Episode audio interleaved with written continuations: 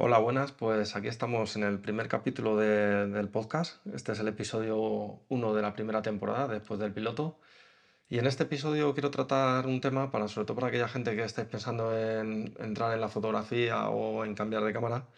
Y vamos a hablar sobre cámaras fotográficas. Eh, vamos a tratar de distintas marcas, em, las características que tenemos que buscar en una cámara, todo siempre enfocado a la fotografía de paisaje que es mi, principal tipo de fotografía, paisaje y bueno, también algunas pinceladas de fotografía nocturna, astropaisaje, digamos, de fotografía de astropaisaje de Vía Láctea. Y es lo que vamos a tratar en este capítulo, así que si os interesa, nada, bienvenidos y vamos a escucharlo.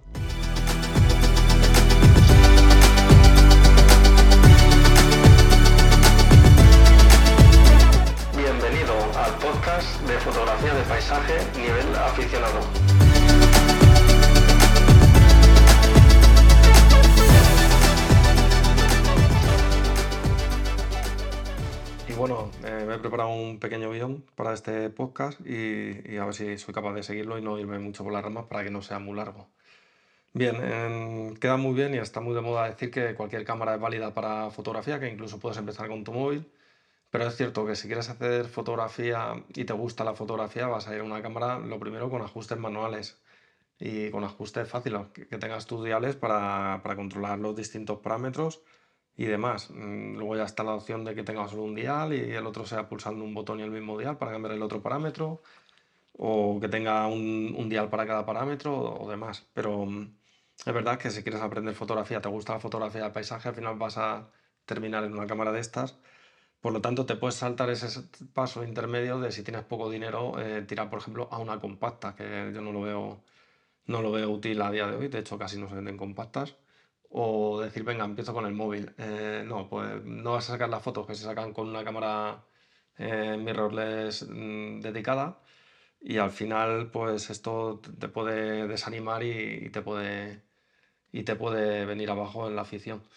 Entonces, eh, cualquier cámara es válida, sí, es verdad. Yo si voy por ahí veo un paisaje precioso y no tengo la cámara porque no tenía pensado hacer fotos, puedo tirar una foto muy bonita con el móvil, pero cuando voy a hacer fotos de paisaje o fotografía nocturna, voy con mi cámara reflex buena, con mis objetivos buenos, dedicados para lo que vaya a hacer, y, eso me va a facilitar mucho la, toma de la fotografía y demás.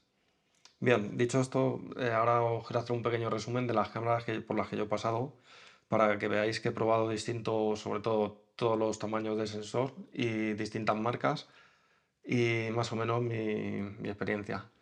Yo empecé en 2009 con una Canon 450D, era una cámara reflex digital y, y fue muy buena cámara, eh, además muy económica y, y fue la cámara que me metió en todo esto, ya tenía sus ajustes manuales, ya podía disparar en manual y fue una cámara la que me enganchó a esta afición. Después la cambié a una, a una 50D, que es un, eh, también es APS-C el sensor, pero es una, una gama un poco superior. Y mirándolo ahora, la verdad es que ni me hacía falta, porque lo que cambiaba sobre todo era el, el tema de las ráfagas, la velocidad de la ráfaga, el enfoque y demás. Cosas que en paisaje casi no debemos tener en cuenta, como vamos a ver luego. Em, después de la, de la 50D, que di el salto a la Canon 5D y la Mark I, y esa sí que fue un salto sustancial de, de calidad, pero un salto increíble. O sea, ya mm, me parece que aumentaba la profundidad de bit de color y eso me daba un- un- unos degradados en los cielos que no había visto nunca en la 450 ni en la 50D. Bien, después de esto dejé la afición unos cuantos años y cuando volví fue por, por la puerta grande con la Sony A7, la primera versión. Ya estaba la segunda a la venta, pero encontré una oferta muy buena del cuerpo la primera y me compré esa cámara. Eh, fue espectacular. Bueno, de hecho, antes de comprarme esta cámara, cogí una Panasonic GX80, pero no me terminó de convencer, em, demasiado pequeña, compacta. Eh, no me, no me terminó de convencer la calidad de los RAW y al final la devolví, ya que estaba en plazo, que habían pasado dos o tres días, la devolví sin ningún problema y me compré la, la Sony A7. Eh, esta cámara la disfruté mucho, tenía una calidad brutal, pero por mm, carencias de objetivos que hablaremos en otro capítulo y también a nivel económico, al final decidí cambiar a Sony APS-C. Entonces pasé a una 6400 que para mí a día de hoy sigue siendo una cámara espectacular y sobrada ya, y ya estamos hablando de cámaras económicas que a día de hoy se pueden encontrar de segunda mano y para iniciación serían muy buenas cámaras. De hecho, tuve una 6400 y luego compré un segundo cuerpo, una Sony A6000. Pues en fotografía prácticamente eran iguales, incluso había aspectos de la A6000 que me gustaban más, como que tenía todavía la tienda de aplicaciones de Sony y tenía aplicaciones para simular largas exposiciones y demás. Y otra para hacer timelapse y no sé si alguna más de la de live painting también había una aplicación que sí que hay que pagarlas, pero tenían un coste de 10, 15 euros y te, te daban nuevas posibilidades al estilo Olympus.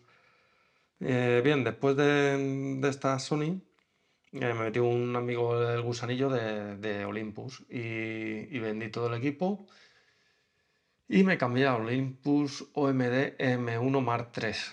Eh, estaba muy bien de precio en aquella época, estaba en oferta y ha sido una cámara espectacular, tanto por sellado como por fiabilidad robustez, pero sí es cierto que en los RAW con el tiempo al final estaba echando un poco de, falta de detalle, de, resolución y lo de la super resolución de la OMD no me terminaba de convencer.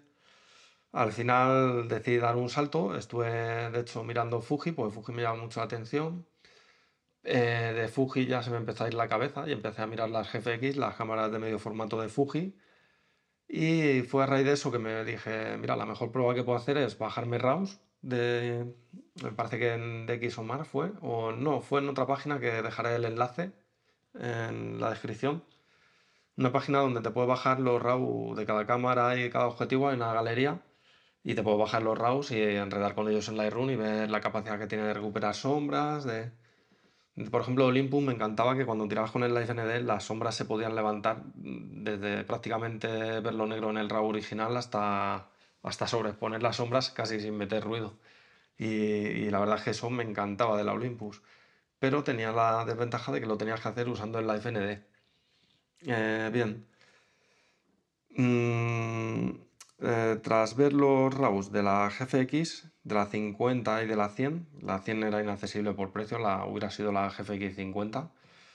Eh, ya dije, jo, 50 megapíxeles, eh, levanta sombras, que es una barbaridad, como si disparara en la FND con, con la Olympus, pero en, en, una toma sencilla. Entonces dije, bueno, si es que están las Sony también, las R, a ver a qué precio están y qué catálogo de objetivos tiene ahora y me terminó de convencer, me bajé unos RAWs de la Sony A7R3 y me di cuenta que eran muy similares a los de la GFX 50 en el tema de levantar las sombras. Así que al final me animé y vendí todo mi equipo Olympus de nuevo y ahora estoy con una Sony A7R3 y estoy encantado y, y tengo la sensación de que tengo cámara para mucho tiempo y sobre todo he mejorado muchísimo en fotografía nocturna. Todavía llevo con ella desde... Estamos en septiembre grabando esto eh, llevo con ella desde enero, primeros de enero, finales de diciembre, me parece que fue finales de diciembre, o sea, no llevo ni un año con ella y todavía siento que no he terminado de, de tomar la cámara, pues igual que tiene muchas cosas que he ganado, hay otras que son más difíciles de manejar en full frame, como la profundidad de campo y demás, y todavía no he terminado de acostumbrarme y de sentirla como sentía la Olympus, que la, la tenía perfectamente cogida a la mano. Así que bueno, esa es mi situación actual y como veis eh, he, pasado por, todos los tamaños de sensor, APS-C, micro 4 tercios y, full frame. Me falta el medio formato, pero bueno, eso mm, no sé si llegará algún día a ser accesible, tanto como para plantearse el cambio.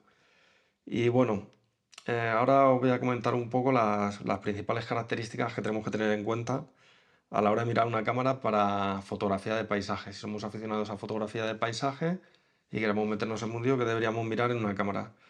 Primero el tamaño y la calidad del sensor. El tamaño y la calidad no, van unidos, digamos. No por ser más grande tiene más calidad. Es, hay sensores full frame que rinden muy bien y sensores micro 4 tercios que rinden muy bien también. Por ejemplo, Olympus es un micro 4 tercios que me convence mucho y me gusta mucho.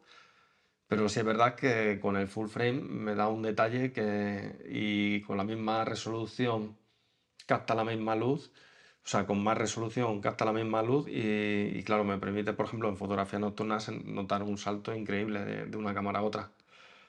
¿Que se puede hacer fotografía nocturna con una micro 4 tercios? Sí, pero ya te vas a tener que apoyar en hacer más apilados, cosa que también hago en full frame, y posiblemente de un tracker y vas a obtener unas fotografías estupendas nocturnas. Pero en Sony me lo facilita y, y- el tema de la resolución me parece que diferencia mucho. Eh, yo a la hora de editar noté mucha diferencia en los RAW. Entonces, en relativo al tamaño del sensor, pues es esto. Eh, Normalmente, cuanto más pequeño el sensor, mejor estabilizador. Eh, vamos a poder disparar tomas a pulso. Normalmente en paisaje siempre vamos con trípode, pero a lo mejor eh, estamos en una cascada, queremos probar distintos encuadres. Con una Olympus vamos a poder disparar fotos de medio segundo para obtener agua sedosa y, y lo vamos a poder hacer a pulso. Entonces vamos a ser mucho más ágiles tomando, buscando los distintos encuadres. Independientemente de que cuando ya encontremos el encuadre que nos guste, montemos el trípode en ese lugar y ya nos dediquemos a hacer esa fotografía tranquilamente y demás. En full frame pues nos va a permitir más profundidad de campo, que en paisaje casi es una desventaja. Y mayor profundidad de campo, bueno, no está, mayor desenfoque, o sea, es menor profundidad de campo, yo creo que sería lo correcto, lo cual es una desventaja en paisaje, porque en paisaje normalmente buscamos tener todo nítido. Y, y bueno, el- ese es lo, referente al sensor.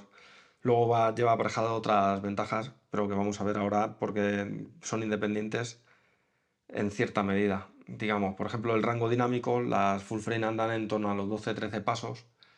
El- la micro 4 tercios a lo mejor están, os estoy hablando aproximado, la Olympus que tiene, la que tuve tiene menos rango dinámico, salvo que tiras con el Live ND, pero con una exposición normal tiene menos rango dinámico que una Sony.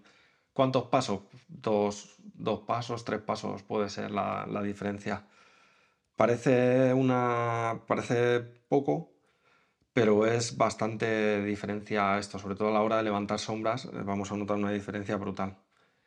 De hecho, si tenéis una, una cámara Olympus, una que tenga lo del Live ND de las últimas, la, por ejemplo la que tuve yo, la Mark III, probar a hacer la misma foto con una toma sencilla y sobre todo una foto de atardecer en la que para tener bien expuesto el cielo tengas que subexponer el, el suelo mucho y probar a tirar la misma foto en disparo sencillo y luego con la FND. Pues lo que luego levantáis en los dos, cinco pasos, por ejemplo, las sombras o tres pasos.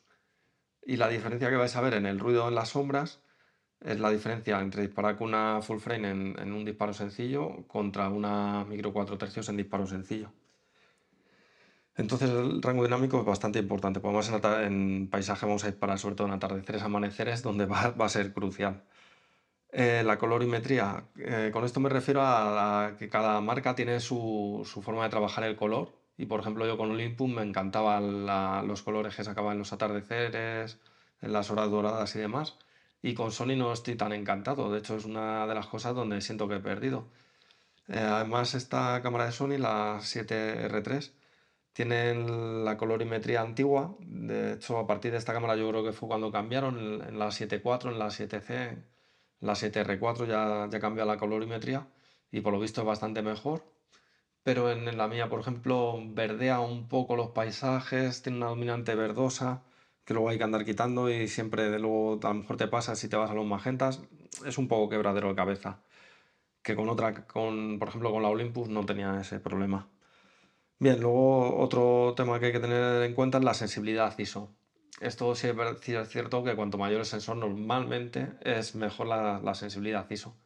Pero claro, también hay que tener en cuenta la resolución, porque aquí lo que realmente afecta a la sensibilidad es la calidad del sensor y el tamaño de los fotodiodos. Entonces, por ejemplo, en full frame en Sony se me ocurre comentaros que la mía es una 7R3 que tiene 42 megapíxeles y tienes también una 7S2 o S3 que en, el mismo tamaño sensor tiene 12 megapíxeles nada más. Claro, estos megapíxeles son mucho más grandes y tienen una tolerancia a subir el ISO muchísimo mayor. Entonces, claro, ya depende, esto lo deberíamos tener en cuenta, sobre todo cuando vayamos a disparar nocturnas, pues en, en un paisaje atardecer normalmente el ISO lo vamos a dejar en el nativo. Y bueno, ¿qué más hay que mirar? En- dentro de la cámara, otras cosas que mirar son los botones que son personalizables, que nos van a facilitar el trabajo. Si tiene intervalómetro interno, por ejemplo, nos ahorramos tener que comprar un intervalómetro. La duración de las baterías, aunque bueno, al final siempre vamos a llevar baterías de repuesto, es inevitable. Y luego también peso-volumen, tanto de la cámara como de su catálogo de objetivos. En una full frame, pues está claro que no vamos a ir a mayor volumen y mayor peso. Y en una PSC y en micro 4 tercios, pues van a ser los objetivos sobre todo mucho más ligeros, aunque la cámara sea igual a simple vista y muy similar en peso, pero luego los objetivos van a ser mucho más ligeros y, y, van a ser más transportables. Si vais a hacer paisaje con, mezclado con senderismo, de que vais a tener que andar bastante hasta las ubicaciones, esto es un factor que se puede, puede ser incluso determinante. Eh, ¿qué más hay que mirar? El sellado. Yo, por ejemplo, con Olympus estaba totalmente tranquilo, podía llover, que yo estaba haciendo fotos, la cámara se podía empapar, que sabía que con un objetivo sellado no iba a tener ningún problema. Sin embargo, con Sony no tengo esa tranquilidad.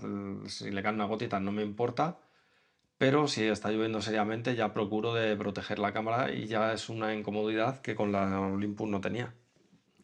Así que bueno, eh, ya hemos visto las, principales características que hay que buscar en una cámara, las cámaras que yo he tenido y todo esto. Así que ahora voy a comentar un poco mm, aspectos de cada marca de cámara. Algunas se con ellas, otras no, pero lo que más o menos se oye de la gente que las tiene y demás. Y bueno, como os decía, ahora vamos a ver las distintas marcas en la actualidad y cuáles son sus fuertes y, problemas, así, para que tengáis una visión general de lo que son las marcas. Eh, primero voy a empezar con Canon. Canon y Nikon tardaron mucho en, entrar en el sistema mirrorless, pero al final lo han hecho y, lo han hecho por la puerta grande, tienen muy buenas cámaras. Canon tiene eh, APS-C y full frame en las, las Canon R y por lo que tengo entendido son muy buenas. Canon siempre en color ha sido muy bueno, o sea que seguro que es, sigue siendo bueno en color. Pero tienen un problema, que tienen la, bayoneta, se han emperrado y tienen la, bayoneta cerrada o sea, solo tienes objetivos Canon. Para las cámaras Canon no hay. No, hay, no dejan que fabricantes de, terceros fabriquen para, la marca. Como por ejemplo Sigma, Tamron, Sanyan. Entonces, esto depende. Si tienes claro que vas a utilizar objetivos nativos, que normalmente son más caros, pero también dan muy buena calidad, pues no te, no te va a suponer ningún problema. Pero si te gusta probar objetivos, si sabes o has probado objetivos de Sigma, que sabes que su, su serie es muy buena, por ejemplo, en objetivos fijos, pues claro, a lo mejor mm, te, echa para atrás un poco. Luego de Nikon, eh, no puedo decir mucho, sé que son muy buenas. Nikon históricamente ha sido cámara muy de paisajistas, han sido muy utilizadas por paisajistas y, y seguro que siguen siendo, con su serie Z, siguen siendo brutales. Pero yo por lo que he visto mm, a mis sensaciones un poco caras. Que por ejemplo ahora vamos a saltar a Sony, Sony también son caras, pero que hay muchísimo mercado, pues Sony entró muy bien en, en las mirrorless y tomó la cabeza y ha vendido muchísimo, entonces tienes un mercado segunda mano muy grande, tiene muchos modelos, hacen una cosa muy bien, que siguen sacando modelos pero siguen vendiendo los viejos que van bajando de precios con el tiempo y entonces siempre te puedes encontrar algo más adaptado a tu presupuesto. En Sony tenemos a PSC con su serie 6000 que ahora han sacado recientemente la 6700, que es una bestia. Pero para iniciarte, por ejemplo, una 6300, una 6100 son cámaras buenísimas. Si quieres estabilizador ya tienes que saltar a una 6400 que es un poco antigua o una 6500. No, 6400 no tiene estabilizador, perdón. La 6400 es la continuación de la 6300. Las, para tener estabilizador tienes que saltar a 6500 o 6600 o 6700, que es la más reciente y la más cara. En, full frame luego tenemos una gama súper amplia de cámaras que se basaba en tres. La Sony A7, que básicamente eran equilibradas entre vídeo y foto. Las, las 7R, que son de la red de resolución y son cámaras más enfocadas a fotografía, ya que tienen más resolución. Yo, por ejemplo, tengo la 7R3 y tengo unos 42 megapíxeles de resolución, que es una barbaridad y son fotos espectaculares. Eh, y luego tenemos la, serie A7S que están más enfocadas en vídeo, pero ojo con estas cámaras para fotografía nocturna porque tiene una resistencia al ISO brutal, como ya os he explicado antes. Es un sensor enorme con muy poca resolución y puede dar una calidad enorme en, fotografía nocturna. Luego saltamos a, Olympus. Olympus la ha tenido y es una marca brutal. se había quedado un poco atrás en tema en tema vídeo, pero ya con, desde que han cambiado de Olympus a OM, ahora parece, con la OM1 parece que ya han, han- han metido caña al vídeo. Y en fotografía son brutales y mm, yo desde mi punto de vista a destacar sobre todo en fotografía de paisaje es la portabilidad del equipo, que te puedes hacer un equipo muy muy ligero con dos cuerpos eh, y objetivos que hay objetivos que son muy muy pequeños. Em, el sellado es brutal, con objetivos de la gama Pro que están sellados, el sellado es que puedes meter la, la cámara debajo del grifo sin ningún problema. De hecho hay muchos vídeos de gente que la limpia en la ducha y demás. El estabilizador es brutal también. Y, y la calidad de las ópticas es brutal. Yo es lo más reseñable de Olympus. No puedo decir nada malo, lo, lo he tenido y lo he disfrutado muchísimo. Y porque no se puede tener varios sistemas y no da el dinero para todo, pero si pudiera, vamos.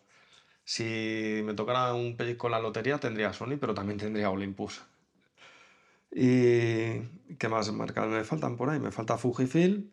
Me parece una marca súper valiente porque todos los, todos los, todos los sensores de las cámaras utilizan la tecnología Bayer, que reparten los píxeles de dos verdes, uno azul, uno rojo, en cuadrículas de cuatro. Y Fujifilm usa una tecnología distinta que es X-Trans, que no sé si es propiedad de ellos o las otras marcas no la usan porque no quieren. Yo creo que será algo de copyright, seguro que tendrán ellos el copyright de, este tipo de sensor o la patente. Y, cabe destacar de Fuji, todo el mundo está encantado con su color, con, con el color que da Fuji. Eh, han sacado ahora cámaras en su principal gama es APS-C, aunque tenga también formato medio, que es la GFX. Pero en APS-C yo creo que es la reina, porque ahora mismo han sacado la XT5 y, otra gama que no me acuerdo ahora mismo, que ya se van a 40 y tantos o 30 y muchos megapíxeles en APS-C, sin perder sensibilidad ISO con respecto a la XT4. La XT4 sigue siendo un camarón a día de hoy, la XT3 también. Luego son cámaras en la gama XT que son muy retro, que tienes los diales, por ejemplo, el diafragma y la velocidad de obturación en Sony se cambian con unas rueditas y en, en Fuji tienes unos diales más clásicos arriba donde tú ves la numeración y, y cambias el, el diafragma al ISO y luego la apertura de... Bueno, no, el la velocidad de obturación y el ISO en los diales estos. Porque luego el, el diafragma, la apertura del, del objetivo lo cambias en el mismo objetivo, que eso lo están empezando a meter otras marcas, por ejemplo Sony. Y luego tenemos Panasonic, que es muy similar a Olympus, pero yo creo que en este caso está más enfocada al, al vídeo. Y bueno, todo lo dicho de Olympus seguramente sea extensible a, a Panasonic. Eh, yo tuve una GH52 y no, no me dio muy buenas sensaciones el cuerpo porque lo veía demasiado grande, era más grande que la Sony A7R3 el cuerpo, y, pero más ligero, o sea, era una sensación un poco extraña. Así que nada, yo creo que ya hemos repasado las principales marcas y, ya la, la elección debe ser de cada uno. No hay una cámara mejor que otra, no hay una cámara mejor que otra y se puede decir eso con total claridad porque depende de las necesidades del fotógrafo. Y dentro de paisaje, por ejemplo, todos tenemos más o menos las mismas necesidades, pero depende del tipo de paisaje que vayas a hacer, no tienen por qué ser iguales. Por ejemplo, si yo no hago nocturnas, el tema de la sensibilidad ISO me va a dar igual. Eh, si yo hago mucha ruta, me gusta paisaje de montaña y, es, y lo tengo que llevar en una mochila y tengo un espacio muy reducido, eh, tendré que amoldarme a un equipo más pequeño, posiblemente micro 4 tercios, y llevar lo mínimo posible con menos cambios de objetivo y demás. Sin embargo, si voy a las localizaciones en coche, que voy a tener que andar 5 o 10 minutos, a lo sumo media hora, me puedo desplayar con un equipo full frame, con un trípode súper robusto y estable, y, no voy a tener ningún problema. Entonces, eh, cada uno debe elegir su, su tipo de, de cámara en función de su fotografía y sus requisitos. A lo mejor hay gente que le da igual un poco más la resolución y prefiere el color de Fuji. Pues a lo mejor con una X-T3, X-T4 va sobrado y le encanta ese tipo de cámara. Y otro prefiere más la resolución, como en mi caso, que me nota mejor en mi RAW por la resolución y el rango dinámico, pues tiro a full frame. Eh, y bueno, em, sobre esto que estoy hablando, mi elección ha sido al final, después de probar diversos sistemas, al final ha sido Sony Full Frame con la Sony A7R3 y posiblemente más adelante añada otro segundo cuerpo, pero algo más compacto, tipo A7C. Y los objetivos, eh, ya lo explicaré en otro capítulo, pero he tirado hacia objetivos no a por la serie G Master, que es la más grande, pesada y de mayor calidad, sino he bajado un escalón y me he ido a unos objetivos un poco más ligeros, a costa de tener que llevar más objetivos, pero más ligeros. Así, cuando haga salidas, por ejemplo, que en las que vaya a andar bastante, puedo elegir llevar cuerpo con un objetivo angular pequeño y no, y no me va a suponer tanto peso como llevar un, un G Master. Y bueno, por aquí lo vamos a dejar. Lleva bastante tiempo de, de programa, pero creo que por lo menos ha quedado medio estructurado. Si os ha gustado y, y os, está, y os gusta la idea de, de podcast que, que tengo pensado hacer, podéis dejarme comentarios aquí si lo estáis escuchando en Apple Podcast en una reseña. Si lo estáis escuchando en Spotify igual, podéis dejar una reseña. Y si lo estáis escuchando en YouTube, igual podéis dejarme en comentarios lo que queráis. eh, y, y cualquier cosa que, o cualquier duda que tengáis, os la intentaré resolver. Y tranquilos que si de algo no sé, tampoco os voy a, voy a decir, preguntarle a alguien que sepa mejor, que lo tenga de primera mano, que no os voy a decir una cosa errónea por, por quedar bien. Pero bueno, pero tengo bastante, como habéis visto, he probado bastantes cámaras. Entonces hay unas posibilidades altas de que me vayáis a preguntar por una cámara y haya probado o esa cámara o algo similar. Y bueno, las, mis redes sociales me podéis encontrar en, si me estáis viendo en, si me estáis escuchando en Spotify o, o Apple Podcast, me podéis encontrar en YouTube, que tengo un canal también con vídeos sobre edición y posiblemente en un futuro serán salidas. Y si me estáis escuchando en YouTube, que sepáis que este podcast lo tenéis también en Spotify, más adelante estará en Google Podcast y en Apple Podcast. En Apple Podcast y Spotify ya está. Y en Google Podcast está en trámite la cosa, a ver si se termina de, de aceptar y, y- y me lo publican ahí también, para que uséis vuestro reproductor de podcast favorito. Yo en mi caso es Apple Podcast, donde escucho siempre los podcasts, y mi requisito era publicarlo en Apple Podcast. Pero bueno, por el mismo esfuerzo lo publico en distintos, en distintos sitios y, mira, así llega a más público. Así que nada, lo vamos a dejar por aquí. El próximo capítulo seguramente sea sobre objetivos. Y si os daré otra chapita de los objetivos que yo he tenido, de los que tengo. Y a lo mejor ahí me centro ya en concreto en, en dos, en dos cámaras, en, que son las más recientes que he tenido, en, Olympus, en objetivos micro 4 tercios y en, y en objetivos de Sony Full Frame. Que aunque tenga la cámara solo desde diciembre, he probado bastantes objetivos y, y os puedo, os puedo dar mi opinión sobre ellos. Así que nada, un saludo, lo dejamos por aquí y nos, y nos escuchamos en el próximo podcast.